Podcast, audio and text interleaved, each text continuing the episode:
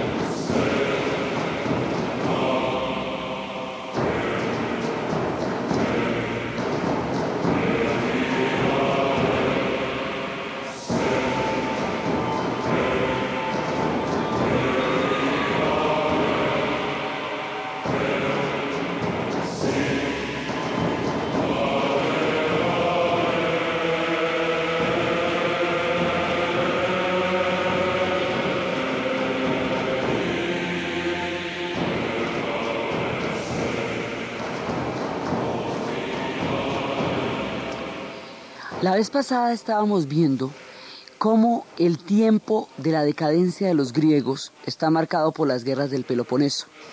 Cómo durante el tiempo en que Esparta y Atenas se trenzan en esas guerras, sumen a Grecia en el oscurantismo y en el atraso, se devuelve y se fragmenta y los grandes valores que la hicieron tan enaltecida empiezan a degradarse por casi un siglo de guerras. En el momento en que el ocaso de las ciudades griegas empieza a ensombrecer su grandeza y que parecería consumirse en su propio fuego como una supernova, como una incandescencia que ella misma se, se consume en su propia luz. Cuando esto le está pasando a los griegos, en ese momento un nuevo aire, un nuevo aliento y un nuevo resplandor sumamente incandescente está por llegar a estos pueblos griegos. Los macedonios, que siempre fueron considerados por los griegos como bárbaros, que no eran invitados a sus juegos ni eran invitados a sus fiestas, que no los consideraban parte de su cultura, van a traer la respuesta a este sombrío momento del pueblo griego y lo van a proyectar a convertirse en una herencia universal, con esos giros tan inesperados que la historia puede dar en un momento. Filipo de Macedonia había empezado un proyecto militar y un proyecto de expansión y un proyecto basado en la riqueza de la cultura griega. Filipo de Macedonia este hombre de las montañas que lindan, habíamos hablado que Grecia tiene mares y montañas, de la parte de las montañas, en los límites del confín del mundo griego, se alza gigantesca la Macedonia. De allá, de la escarpada Macedonia montañosa, va a salir este hombre que se llama Filipo. Filipo va a unificar las ciudades griegas alrededor del reino de la Macedonia y lo va a lograr a través del combate, a través de la pericia militar, pero sobre todo a través de la persuasión, porque a medida que iba derrotando las ciudades griegas, las iba incluyendo dentro de su proyecto. Entonces, en un principio Demóstenes hablaba de él como un gran peligro que traería para ellos el sometimiento y resulta que todo lo contrario fue el que les dio un segundo aliento cuando ya no lo tenían empieza a pactar con cada una de las ciudades griegas. Las ciudades griegas estaban en profunda descomposición por todo este montón de tiempo de guerras, inclusive había unas que ya tenían soldados mercenarios que peleaban ahora por una ciudad, ahora por otra en, en términos de paga. Y cuando las ciudades griegas empezaron esta decadencia de las guerras del Peloponeso, que va a durar casi un siglo, los persas, que ya los tenían a raya desde las guerras médicas, se van aproximando y se van tomando las ciudades griegas que corresponden a la parte del Asia Menor, lo que hoy es Turquía. Entonces, esa primera parte donde, donde quedaba Bizancio, Visas y todo esto, donde queda la primera ciudad, todo esto, ahí van a, a, apropiando los persas, porque estos dos, dos pueblos siempre están en los límites de las dos civilizaciones, Grecia y Persa. Entonces Persia, aprovechando la debilidad de Grecia, se ha tomado bastantes de sus ciudades en lo que se conoce como el Helesponto, que es hoy, hoy son los Dardanelos, hoy es el punto de, de encuentro entre Europa y Asia por Estambul. Esa zona de ahí se la fueron tomando y por ahí fueron pasando a los Balcanes. Entonces hay una parte de las ciudades griegas que está en poder de los persas. Y los griegos no pueden hacer nada contra eso porque sus propias guerras internas les impiden poder reaccionar. Entonces lo que va a hacer la propuesta de Filipo es utilizar toda la cultura y la civilización griega y su propio poderío militar en ese momento muy grande para expulsar a los persas de las zonas del mundo griego. Ese es el proyecto y va a utilizar, digamos, a reencauchar toda esa civilización y a devolverle su grandeza y a sacar a los persas de ahí. Hasta ahí vamos. Para eso va a tener un hijo y ese hijo va a convertir el proyecto de Filipo en la primera hegemonía en la historia del mundo. Este hombre va a desarrollar la grandeza con la que ha venido al mundo y va a hacer que el mundo griego conozca los confines de la tierra y va a universalizar el concepto de la cultura griega y va a crear lo que se llama el helenismo, que es la universalización de la cultura de los griegos por el mundo entero. Este tipo, rodeado de toda la aureola de grandeza que alguien alguna vez puede tener, se le conoce como Alexandros, se le llama Alejandro Magno, se le llama Alejandro el Grande, se le llama como a un dios, como a un héroe, como a un mito, como a una leyenda, como a un gran conquistador. Tiene el rostro de la ambición, de la sabiduría, del poder, de la osadía. Tiene mil rostros y mil reconocimientos y es uno de los hombres más grandes que ha dado la historia. Es, mejor dicho, una superproducción él mismo. Este personaje criado por Filipo para comandar un nuevo plan de expansión de ciudades griegas, tiene todas las características de lo que se necesita. Para que tenga una excelente educación, Filipo va a mandar traer al mismísimo Aristóteles de las ciudades griegas para que se siente y le eduque el muchachito. Entonces imagínese uno educado por Aristóteles, cómo queda de divino con toda la lógica, con toda la capacidad de gigante mental que Aristóteles fue. Lo van a educar a lo griego, pero a lo mejor de lo griego, con lo fino, fino de lo griego que es Aristóteles. Entonces lo van a educar con un grupo de chicos que van a ser sus compañeros de toda la vida y que lo van a acompañar hasta el fin del mundo y este tipo conocerá el fin del mundo, los confines de la tierra ellos van a ser su círculo de más íntimos amigos y de más íntimos, después van a ser sus generales, su apoyo, su clan, su llavería, su núcleo. Son estos amigos con los cuales él ha crecido bajo la educación de Aristóteles, con el concepto del deporte de los griegos, con todo ese concepto de integral crecimiento y armonía del cuerpo, del espíritu, de la belleza, de todo eso que significaba para los griegos esa mezcla de poesía, razón, deporte, de toda la integralidad que ellos concibieron como cultura. La herencia de todo eso es lo que va a cimentar la educación de Alejandro. Dicen que en el momento en que nació Alejandro, los fuegos ardientes del imperio persa, los fuegos de Zoroastro que arden en la tierra desde el comienzo de los tiempos sin que nadie los prenda ni los apague jamás, esos fuegos que hoy día llaman petróleo, pero que en esa época eran la presencia de Zoroastro sobre las inmensas mesetas iranias, dicen que esos fuegos se apagaron por un momento por primera vez. Era el símbolo de que había nacido Alejandro. Dicen la madre de Alejandro, Olimpia, dice que Zeus lo engendró en ella y que ella sintió cuando eso pasó. Por supuesto, esto no tenía nada extraordinario porque Zeus que se podía disfrazar de lluvia dorada, que se podía disfrazar de cisne para meterse con Lea en el lago, que, bueno, dicho, de las cosas que era capaz Zeus, en el momento, digamos, no tendría nada descabellado porque resulta que en ese momento el mundo griego moría y si no se hubiera hecho algo de este nivel de espectacularidad, el mundo griego nos hubiera apagado para siempre, si no surge una figura como Filipo y como Alexandros que le diera el brillo y la incandescencia que tendría para la eternidad.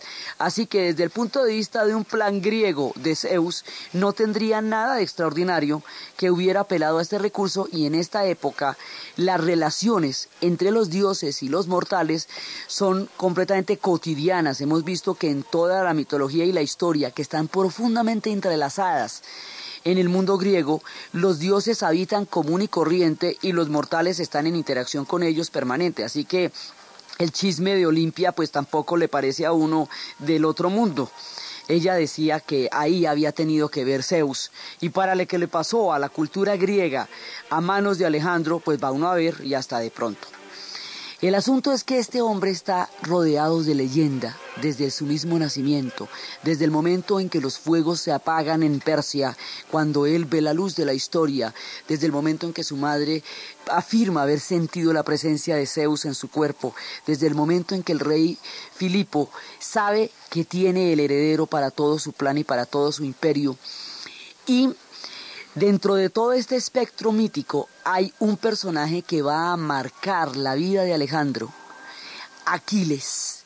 La Iliada será su guía para toda la vida. Siempre estará con los pergaminos de la Iliada donde quiera que vaya. Y Aquiles, que había vencido a Héctor en la lucha de Troya, se convierte en su arquetipo y él va a tratar de padecerse cada vez más a Aquiles y va pasando de ser un hombre a irse convirtiendo en una leyenda a medida que empiecen a hacer las cosas tan impresionantes que este tipo va a hacer. Entonces Aquiles es su héroe, Aquiles es un hombre invencible a quien los dioses le habían dado a escoger entre una existencia corta y gloriosa, pletórica de magnificencia y grandeza, o una vida larga en la oscuridad. Y él había elegido la existencia gloriosa y luminosa y corta. Esto le va a pasar a Alejandro. Alejandro va a tener la luminosidad de su arquetipo, incluso lo va a superar con su propia vida, pero él es lo que siempre tiene Alejandro en la cabeza, Aquiles. Alejandro se siente parte de la Iliada y de la Odisea, como se sentían los aqueos cuando empieza la narración del mundo griego. Él retoma todo esto a través de la educación y a través de su propio espíritu del mundo. Con esta educación, este tipo va a empezar sus campañas. Se le vio a los 16 años ya formando parte de los ejércitos de su padre. Y lo que hicieron fue, primero que todo, conquistar las ciudades griegas. Entonces conquistaron las ciudades griegas, eso ya lo había empezado Filipo.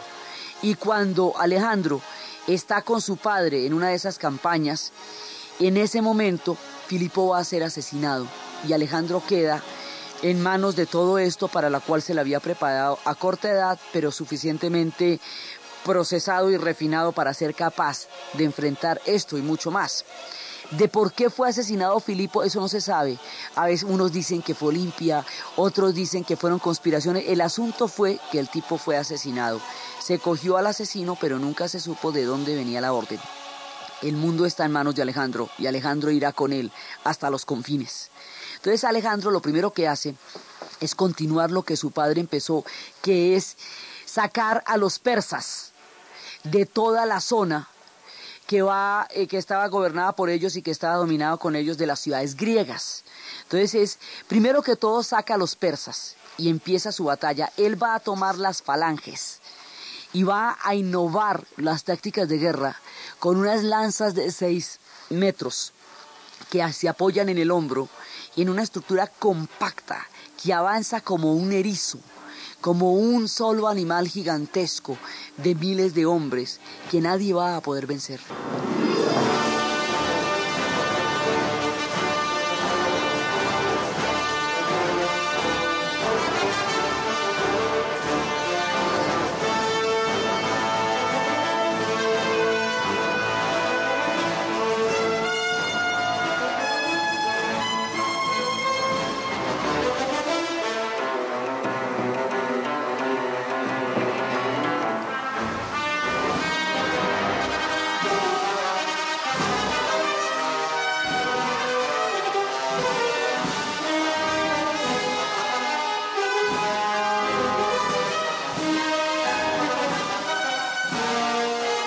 Empieza Alejandro a avanzar, va arrancando del mundo griego, sale de su Macedonia, ha pasado por Atenas y nunca regresará a su tierra natal. Y da la primera vuelta y en el punto en donde se unen la parte de los Balcanes con la parte del Asia Menor, que son los estrechos del Helesponto, hoy Dardanelos, hoy Mar de Mármara, hoy Bósforo, toda esta parte que se llama, que es el Helesponto, ahí cuando cruza, en el momento en que cruza, ahí se acuerda que uno de el primer griego que cruzó eso en el avance de esa civilización murió y en nombre de él hace una plegaria. Cuando saca a los griegos del Asia Menor, es decir, de todo lo que es Lesbos, de lo que es Éfeso, de lo que es Mileto, de lo que es Helicanto, de lo que es Libia, todas esas grandes visas, todas esas ciudades van a estar en, poder de los griegos, los saca de ahí. Cuando saca a los griegos, a los, a los persas de las ciudades griegas, entonces se pone de acuerdo con los griegos en ese momento y le dice, bueno, acabamos de sacar a los persas de ahí. Entonces, bueno, están conmigo y vamos de aquí para adelante a conquistar el mundo en un proyecto griego, ¿sí o qué? Entonces, ahí hay una rebelión en Tebas. Y él va a sofocar la rebelión de los tebanos de una manera contundente para que le quede claro a los griegos que no solamente los está convidando, sino que además los puede vencer, que es a favor de ellos que está luchando, que es su proyecto cultural el que él va a llevar a los confines de la tierra, pero que necesita que todos los griegos estén con él. Restaura el sentido de lo griego.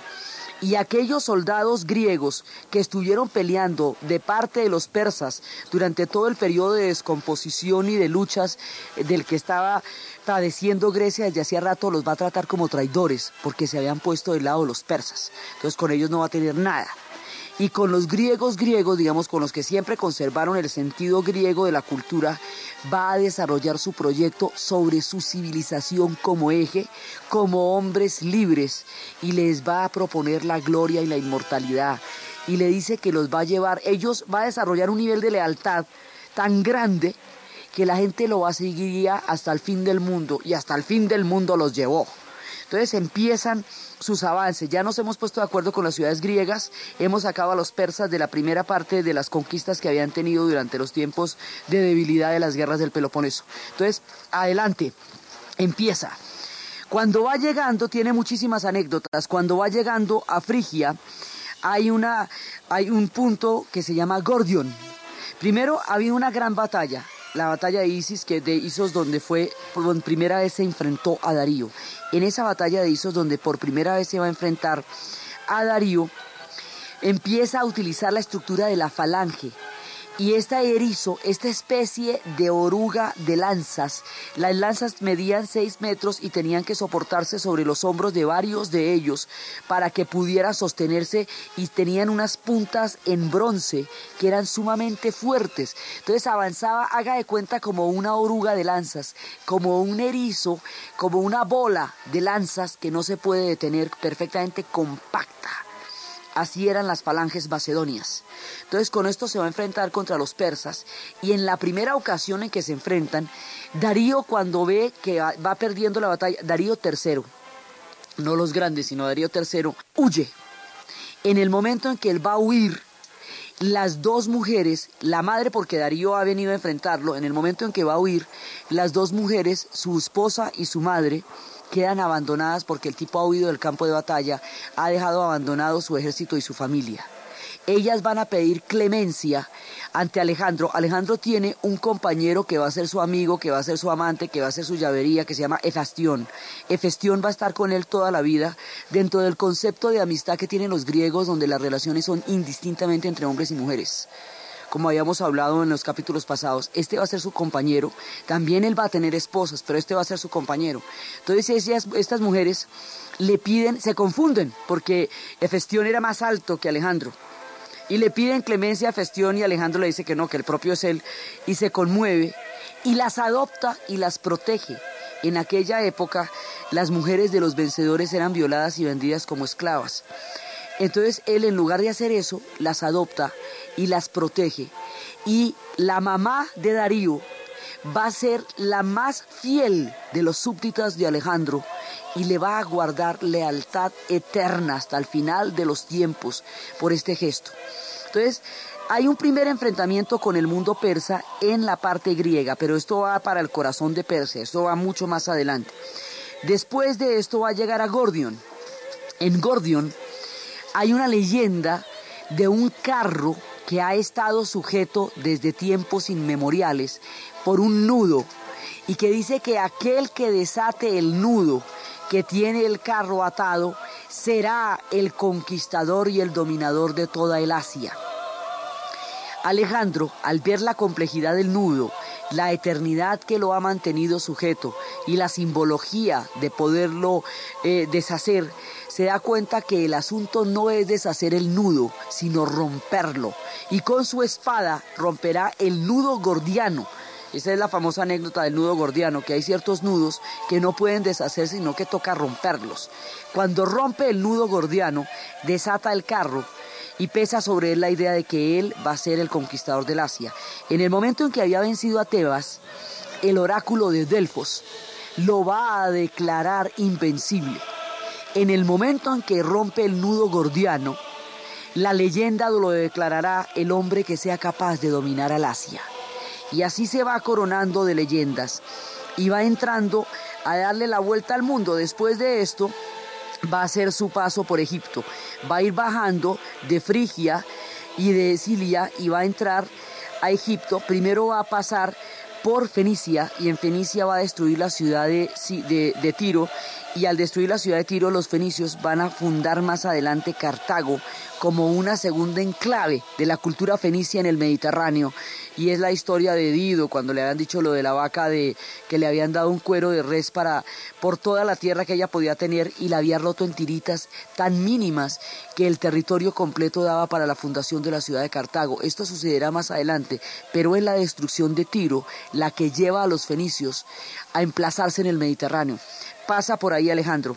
Alejandro va a llegar a Egipto y se va a encontrar con los egipcios y eso sí, imagínese usted lo que es encontrarse con los egipcios. Todo el que se encuentra con los egipcios entra en contacto con la inmortalidad, con la grandeza, con lo sagrado, con toda la eternidad.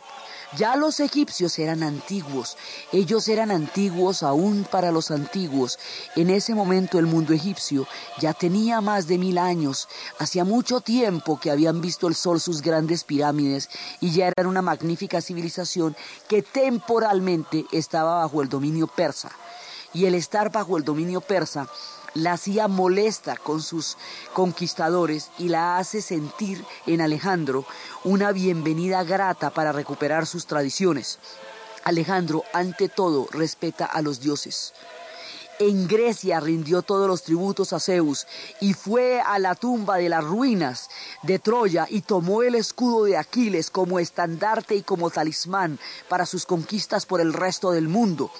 Entonces, ahora va a hacer un viaje solo por el desierto inclemente del más terrible sol egipcio y va a llegar hasta Siba, uno de los santuarios más importantes, el tercer oráculo del mundo, y allí va a rendir tributo a Amon Ra. Y cuando sale de ahí, los sacerdotes del oráculo lo han proclamado como faraón y lo reconocen como su gobernante. En Egipto los faraones son inmortales y son descendientes de los dioses y son dioses vivos. Cuando a él lo coronen faraón, entonces se convertirá en un dios para los egipcios.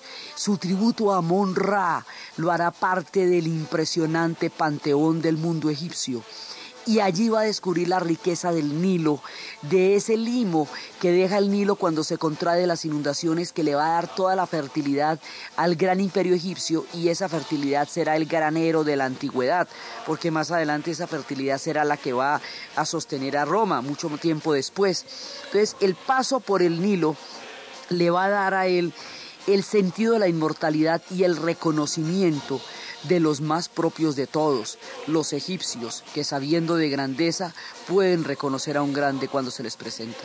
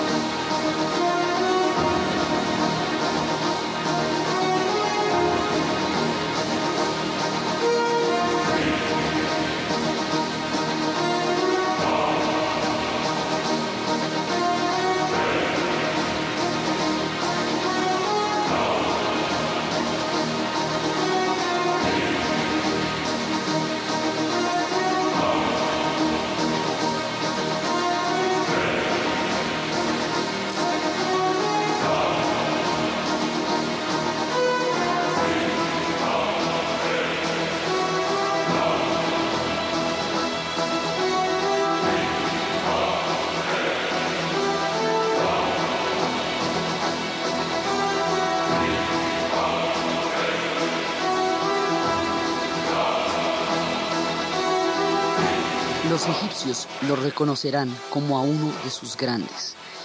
Ha pasado por Gaza, ha destruido a Gaza seguido, ha llegado al oráculo. Una de las cosas que lo hacía él tan popular en todo, aparte del magnetismo de su personalidad y de la seguridad que tenía de que iba a llegar hasta el final de la tierra, es el hecho de reconocer, respetar profundamente el sentido de lo sagrado de los pueblos que conquistó.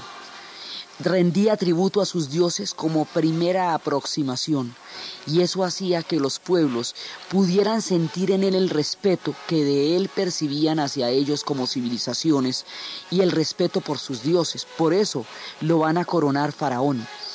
Allí, cuando entra en contacto con la grandeza del Nilo, cuando entra al contacto con esta gigantesca y maravillosa civilización ya tan consolidada en tiempos de los griegos, va a fundar, después de su peregrinación al santuario, al oasis de Shiva, donde habló y, rindió tributo a Amon-Ra y fue reconocido por los sacerdotes y por el pueblo, después de eso, va a fundar una ciudad, él va a fundar muchísimas ciudades a lo largo de todos sus recorridos y todas van a llevar su nombre.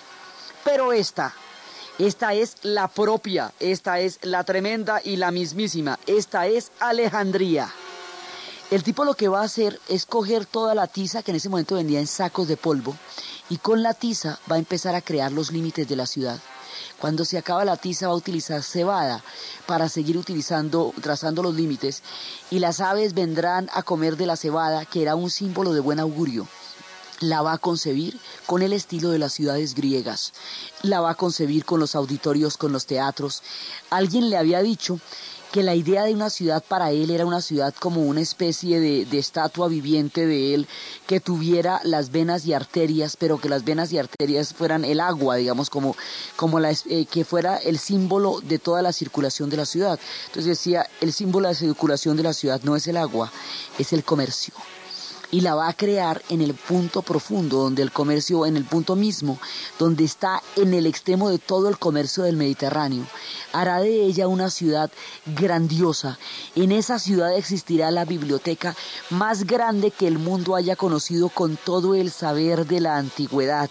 Posteriormente esa biblioteca se quemará y hoy por hoy hay un proyecto de la UNESCO para volver a reconstruir la gran biblioteca de Alejandría con el saber del mundo moderno ya que los tesoros de la copia de cada pergamino, de todo aquello que conocían desde los babilonios hasta los chinos, llegó a estar en un momento dado en la biblioteca de Alejandría. Alejandría sería el símbolo de la magnificencia más grande que hayan conocido ciudades alguna en la antigüedad y esto va a ascender, digamos, en alguna parte está escrita la huella, el legado y la grandeza de Alejandro, es en esta su ciudad, en la ciudad que él fundó, en la ciudad que más, mucho tiempo más adelante, ya en la modernidad, será la protagonista ella sola de cuatro novelas de un tipo que se llama Durriel, Lawrence Durriel, que se llama El Cuarteto de Alejandría y donde aclaran desde el primer volumen, que es Justine, Baltasar, Montolive y Clea, son los cuatro volúmenes. En el primer volumen de Justine aclaran que la protagonista, la única culpable y la única responsable de los sucesos a narrar en esas cuatro maravillosas novelas es la ciudad de Alejandría, que todos los personajes de los cuales se valen son simples interpretaciones que utiliza la ciudad para expresarse, pero es ella y solo ella quien tiene la responsabilidad de todo cuanto ocurra en esa gigantesca y maravillosa narración. Esa es la ciudad que funda Alejandro y en esa ciudad más adelante se va a construir una de las maravillas del mundo, el faro de Alejandría, que tenía entre 117 y 170 metros, no se ponen de acuerdo exactamente en, el, en la altura, y que estaba completamente construido en vidrio. Sóstrates fue el que lo concebió y se leía desde muy, muy lejos. Ese faro, junto con el coloso de Rodas, que se construirían con 10 años de diferencia, son los puntos eh, maravillosos, pues son las maravillas del mundo antiguo, junto con los jardines colgantes de Babilonia y junto con las mismísimas pirámides. Todo eso se construiría y se vería desde lejos, desde muy, muy lejos.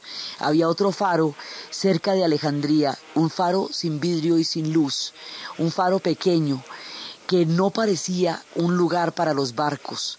Después, con la cantidad de tumbas que se encontraron alrededor de ese faro, se cree que ese segundo faro, cercano al de Alejandría, pero sin luz y sin vidrios, era un faro para guiar a las almas de los egipcios cuando estaban regresando del viaje a Anubis hacia la tierra, veniendo del mundo de los muertos, hacia el cuerpo que estaba debidamente embalsamado para esperarlos en su retorno.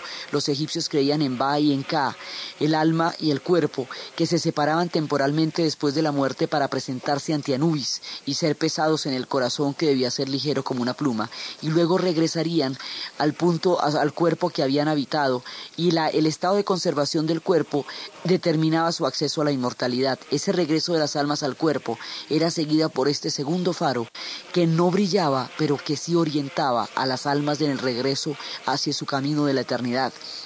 Todo esto lo va a ver Alejandro, todo esto va a suceder, el faro viene un poco después, pero la ciudad la funda él con toda la grandeza que él tenía en la mente. Y la ciudad le va a hacer justicia a él y él justicia a la ciudad.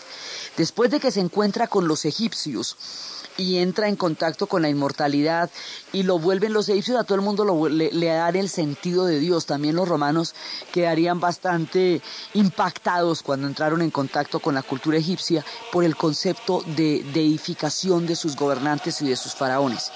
Deja su huella en Egipto y sigue su camino. Su camino lo va a llevar por Siria, y lo va a llevar ya a encontrarse con el mundo persa, ya en sus entrañas, ya no solamente en las goteras o en las esquinas que eran las ciudades griegas que ellos habían conquistado durante el tiempo de decadencia de los griegos, sino ya vamos directamente para el corazón, vamos para Persépolis, vamos a entrar allá, pero hay que recorrer Mesopotamia y hay que recorrer el Eufrates y hay que recorrer las grandes distancias del mundo de las antiguas civilizaciones. Entonces ahí se va encontrando con Marduk y, y los mesopotámicos y se va encontrando con los asirios y se va encontrando con todos los primeros imperios que ya en ese momento estaban en decadencia porque ya para entonces tenían por ahí unos 2300 años cuando se va a encontrar con ellos y va a encontrar el mundo de los persas en su corazón. Para entender la grandeza de Alejandro es importante entender la grandeza de la cultura persa. Los persas eran una civilización colosal que dominaba toda el Asia. El imperio persa se extendía desde el Asia Menor hasta la India. Era totalmente colosal. Lo habían fundado ya hacía mucho tiempo los persas son elamitas. Los persas vienen, es decir, no son semitas, son un pueblo distinto, son los iranios, vienen de la profunda meseta del Irán, altísima y majestuosa. Los persas son el pueblo de Zoroastro. Zoroastro es el hijo de su padre Aura Mazda. Se cuenta que Aura Mazda había tenido dos hijos, Zoroastro, también llamado Zaratustra, y Arimán que Arimán se volteó en contra de su padre, se sintió mayor que él y superior a él, y la, la, codicia y la soberbia lo hizo transformarse en su contra, y se convirtió en la fuerza del mal, como el príncipe de las tinieblas, que siglos después interpretaría el cristianismo, pero que ya había formulado Aura Mazda. Esos principios del bien y del mal van a estar en una permanente lucha. Y Zoroastro será el bien y Arimán será el mal. En una ocasión el Arimán fue derrotado y encerrado en las montañas de Terán, pero un día saldrá de allí, habrá una gran batalla y el fin de esa batalla determinará el juicio final y la resurrección de las almas y todo esto que va a pasar, el concepto del cielo y del infierno. Todo eso viene de Aura Mazda, esta religión mazdeísta que se expresa a través de los fuegos sagrados que arden en la tierra sin que nadie los incendie ni los prenda, que son los fuegos que más adelante se llamarían petróleo se encuentra con el mundo de Aura Mazda. Se va a encontrar con un pueblo que es el primer pueblo en toda la historia de la antigüedad que organiza administrativamente las tierras conquistadas. Las tierras conquistadas las va a dividir en distritos. Esos distritos que llamaban satrapías van a apoyarse en gobernantes locales y van a tener un sistema de tributación absolutamente complejo. Ese sistema de tributación es el, el flujo a través del cual se va dando la riqueza del imperio. Va a ser un imperio muy rico. Va a conocer a Ciro, a Darío, a Jerjes, a Artajerjes, va a conquistar a todas las civilizaciones antiguas, va a dominar a los asirios, a los caldeos, a los sumerios, a los cananeos, a los egipcios, a los fenicios, el mundo antiguo del Asia, el que había salido de las primeras civilizaciones del Valle del Y del Éufrates, va a quedar todo bajo el dominio persa. Solo entendiendo la grandeza de los persas, se puede uno dar una idea de la grandeza de Alejandro porque se enfrentó a los más duros y grandes de todos los tiempos. En la antigüedad, los persas eran la civilización. Habían sumado todas las civilizaciones que habían creado todo el concepto de ciudades, de astronomía, de astrología, de matemática, de toda esa cantidad de legado. Había creado su propio legado y sería mucho más adelante al mundo árabe lo que los griegos serían a los romanos. Persia es la base de la civilización de Oriente, del Oriente Próximo. Las otras dos bases son la India y la China, que ya son muy lejanas. Pero Persia irradia la sabiduría, la riqueza y la magnificencia hasta el momento en que se encuentre con Alexandro.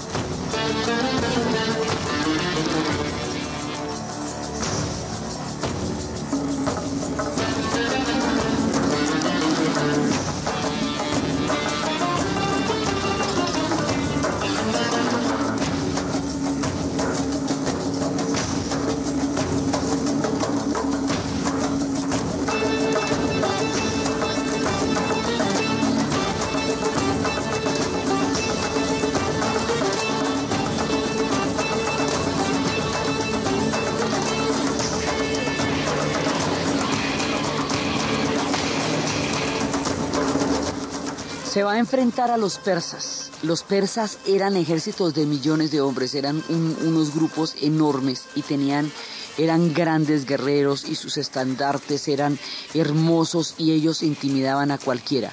Pues Alejandro, con 40 mil hombres, va a vencer a los persas a través de la estrategia y de la audacia. Entonces se va a enfrentar a una batalla tan grande, tan grande, que todos sus amigos dirían, bueno, Tocó morir con Alejandro porque ¿qué hacemos? Pero aquí no hay chance. Eso no se va a poder. Entonces, pues están dispuestos a morir porque pues ya, ya que estamos en estas, han recorrido muchos kilómetros y ya están en las puertas del corazón de Persia. Y los persas, Darío III, ha colocado en los carruajes de los persas, ha colocado unas, unas puñales para que rompan los pies de los macedonios cuando se enfrenten a la falange lo superan en número eh, aterradoramente, pero aterradoramente, son muchísimos, muchísimos más los persas. Aparentemente no hay ningún chance. Pero Alejandro es absolutamente genial también en eso. Su mezcla de sentido común, magnificencia e inmortalidad lo va a hacer conquistar cosas increíbles. Entonces lo que va a hacer es lo siguiente, va a tener una formación diagonal, como una especie de cuña entonces va a coger y va a distraer los extremos del ejército persa, por un lado él y por el otro lado el otro extremo, y de esa manera va a disgregar a los persas y va a dejar desprotegido el núcleo del ejército que es donde está Darío y cuando el núcleo esté desprotegido va a atacar directamente al centro. Antes de esto, Darío le había ofrecido todo. Le había ofrecido las tierras que llegan hasta el Éufrates, le había ofrecido la hija como esposa, mejor dicho, le había ofrecido todo, todo, todo con tal de no enfrentarse con él. Pero el objetivo de Alejandro era dominar y conquistar a los persas. La rendición de Darío no le servía. Parmenión, uno de sus generales, viendo la magnificencia de la oferta de Darío, le dijo, no, si yo fuera Alejandro, yo aceptaría la oferta de Darío. Y Alejandro le, conquistó, le contestó, si yo fuera Parmenión, también aceptaría la oferta de Darío, pero como yo soy Alejandro, no la acepto. Entonces Darío no tiene más remedio que irse a la batalla y prepara una batalla que sea la batalla final. Y resulta que cuando ya le van a pasar los carros con las cuchillas, los macedonios se logran aislar, se logran separar para que las cuchillas no los dañen y logran distraer los extremos para que el núcleo esté totalmente desprotegido. Y ya cuando el núcleo está desprotegido, van directamente por Darío. Cuando Darío ve que está en peligro de muerte, vuelve y huye, porque tenía unas manías de cobardía este no es, este es Darío III, este no es el gran Darío, ni el gran Ciro, ni Jerjes, ni Artajerjes. Nunca fueron cobardes los gobernantes en Persia. Fueron grandes hombres que construyeron una eximia civilización, pero este en particular sí se asustaba mucho. Entonces cuando se fue, Alejandro le eso sí le parece terrible, los, los cobardes nunca los pudo entender. Y en el momento en que Alejandro se ve que Darío huye, el ejército persa se desmorona porque se desmoraliza al ser abandonado por su líder en nombre del cual están en la batalla. Y ahí cae a los pies de Alejandro el imperio persa. Alejandro avanza. Los persas tienen un culto oriental a sus soberanos y le ofrecen ese tipo de culto a Alejandro. Alejandro entra en el mito de los pueblos que conquista y se deja tratar como Dios. Entonces, y tiene que dejarse tratar como Dios de todo el mundo porque no puede haber unos que sí lo traten como Dios y otros que no. Eso le va a generar muchos problemas con su núcleo histórico, con su núcleo de amigos, porque no faltaba más que usted que jugó y peleó con Alejandro, ahora, ahora le tenga que, se le tenga que arrodillar que porque tan Dios. Eso no se lo van a aguantar sus hombres y va a generar profundas disputas al interior. Lo siguen igual pero le van a generar muchos problemas porque consideran que él está empezando a creer la leyenda que él está alimentando en los pueblos conquistados. Mitad y mitad entre estrategia política y militar y un ego demasiado cercano a la divinidad, Alejandro se creía todo eso que los pueblos le tributaban como Dios y a la vez sabía que ese era el secreto para entrar en sus corazones va a buscar a Darío por todas partes y buscando a Darío va a llegar a Persépolis. Persépolis era la ciudad más magnificente de la antigüedad. Persépolis tenía escritos sobre miles de bueyes, sobre la piel de miles de bueyes, el Avesta, que era el libro sagrado de Aura Mazda, sobre las pieles de los animales. Persépolis tenía tesoros inimaginables. Alejandro nunca creyó la magnificencia del oro y las riquezas de Persépolis, porque los griegos consideraban a todo el mundo que no era griego bárbaro. Entonces a ellos les parecían que los persas eran bárbaros, pero los persas eran unos duros, eran un pueblo, muy refinado, altamente sofisticado, y Alejandro queda con la boca abierta cuando ve Persépolis. Y lo que va a hacer es fundir los tesoros y con eso va a hacer ricos a sus hombres y con eso va a sostener sus campañas, con la, con la riqueza de los persas, es que va a sostener sus campañas. Y a la huida, cuando ya va saliendo de Persépolis para continuar su marcha, Persépolis, la ciudad más maravillosa, una de las grandes ciudades de la antigüedad, va a quedar en ruinas y la va a quemar Alejandro. Unos dicen que la quemó por venganza por la conquista de las ciudades griegas, pero, pero no es muy claro porque si lo que había hecho era respetarlos, mantener sus íconos y su grandeza, ¿por qué va a destruir la París de su tiempo que era Persépolis? Otros dicen que había una bailarina en una de esas noches de rumba, de orgías y de fiestas dionisíacas. Él es hijo de una mujer que rendía culto a Dionisio. En el estado de éxtasis prendió una de las antorchas y por accidente se quemó Persépolis. No se sabe cuál de las dos fue la razón, si la mezquindad o el descuido, si la, la venganza. El asunto es que Persépolis se perdió y era uno de los grandes tesoros del mundo. Alejandro avanza, queda Persépolis detrás, el imperio persa está a sus pies. Y va caminando, y va avanzando, y va llegando a lo que sería hoy Afganistán. Lo que hoy es Afganistán fue parte del imperio persa. En Afganistán había un rey que era el señor de una montaña. En la montaña donde estaba ese rey, Alejandro le pidió fidelidad y él le dijo que no podría serle nunca fiel ni podría rendírsele a sus pies porque resulta que para poder tomarse la fortaleza tendría que tener guerreros alados. Los macedonios son gente de montaña, así que 300 hombres en la noche sigilosa treparon las montañas de la fortaleza. De esos 300 hombres, 30 van a morir, pero 270 lo van a lograr. En la mañana, Cuando se despierta el rey, Alejandro le dice, mira a mis soldados alados. Y el rey ve que la fortaleza está tomada por estos macedonios que se trepaban como arañas en las más grandes y escarpadas montañas parecidas a las tierras de donde ellos venían.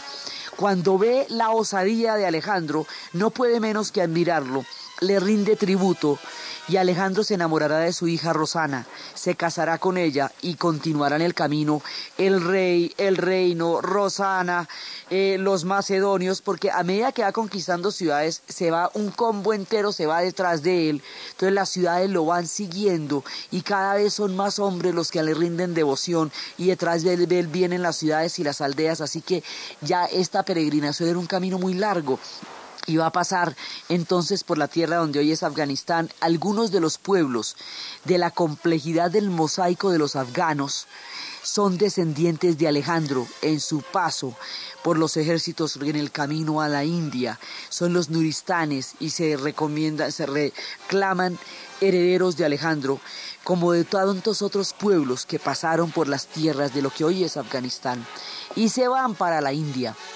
Y Alejandro es grande, pero la India más. Cuando Alejandro llega a la India empiezan a caminar y empiezan a encontrar a los marajás y se ponen en contacto con el pueblo de Shiva y de Vishnu y conocen las reencarnaciones de Krishna y los avatares y la sagrada estructura de una religión milenaria ya consolidada y los sistemas de castas y el gran lujo de la India y los elefantes y la magnificencia no puede creer en lo que está viendo. Desborda la imaginación el haber conocido la India. Él es el primero que tiene el concepto de universalidad. El mundo griego llegaba hasta donde los griegos, el mundo persa llegaba hasta Persia, pero la idea de hegemonía del mundo como un todo no le había cabido en la cabeza a nadie antes que Alejandro. Eso es la diferencia. Él ya no tenía un imperio griego solamente, él tenía un imperio universal con la base de la cultura griega. La universalización del imperio de Alejandro es lo que va a hacer que la cultura griega se conozca en el mundo entero y pueda influenciar a tantas civilizaciones y se convierta en la cuna de Occidente, o si no la situación en la que estaban las ciudades griegas en ese momento hubiera hecho que desapareciera todo su legado. Alejandro la va a hacer inmensa, luminosa, incandescente, espectacular, a través de todos los confines a los cuales llegó. Él lo que quería era conocer la tierra, era un amante de la geografía, estaba dispuesto a caminarlo todo, a entender culturas, pueblos, civilizaciones, ciudades, religiones, oráculos, y se va a encontrar con la India, pero en este momento ellos no tienen mapas de la India, y la India es un subcontinente. Entonces por allá caminan y caminan y caminan y llegan los monzones y sus propios hombres se le, ya le dicen, bueno, ya no más, usted ya está loco, ¿hasta dónde nos va a llevar? Y de la India van a tener que retroceder. La India fue la única que le quedó grande a Alejandro porque es gigantesca. Ellos no podían imaginar en su cabeza, no les cabía en la cabeza lo que era la India porque eso no le cabe en la cabeza a nadie, es un subcontinente gigantesco. Entonces ahí tienen que retroceder, no porque nadie los haya vencido, jamás Alejandro perdió una batalla sino porque sus propios hombres ya no lo seguían más por entre las penurias de los pasos escarpados de la India. Entonces al salir de ahí ya había perdido como una tercera parte de la gente que lo había acompañado y está de regreso pero ha llegado, imagínense salir de Atenas y llegar hasta la India, pasando por lo que hoy es Turquía, por lo que hoy es eh, Irán, por lo que hoy es Armenia, por lo que hoy es Irán, por lo que hoy es Irak, por lo que es eh, las, las repúblicas del centro de Asia, por lo que es Kazajistán, por lo que es Turkmenistán, por lo que es el Hindukush, por lo que es Afganistán, por lo que es Pakistán, por las grandes ciudades que él fue encontrando a su paso. Todo eso lo recorrió Alejandro. Él recorrió el sur del Indo y la Alejandría Aria es lo que hoy es Yerat. Y la Alejandría eh, eh, de Arcosia es lo que hoy es Kandahar. Y atravesó el Cáucaso, llegó hasta la India y ahí se devolvió. Y sigue su camino. Y va a llegar a Arabia, va a conquistar la Arabia, pero cuando va a conquistar la Arabia lo venció un mal común que vencía a todo el mundo y frente al cual él no fue más fuerte, la malaria. La malaria lo va a atacar y va a morir con los sueños de Arabia en la cabeza y la grandeza del mundo detrás, Alexandros.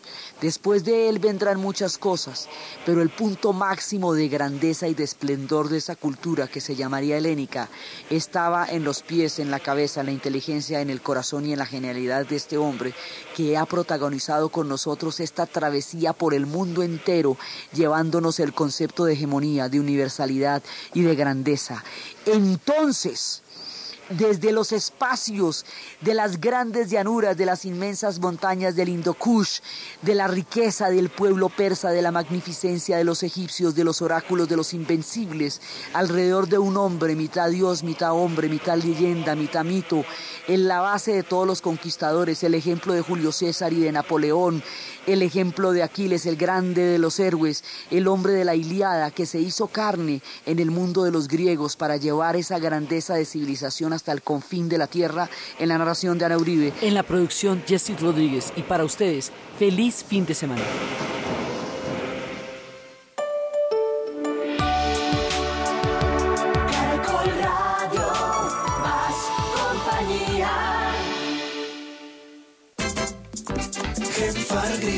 Genfargrip, el alivio que se contagia. Es medicamento, no exceder su consumo. Indicaciones y contraindicaciones. Si los síntomas persisten, consulte a su médico.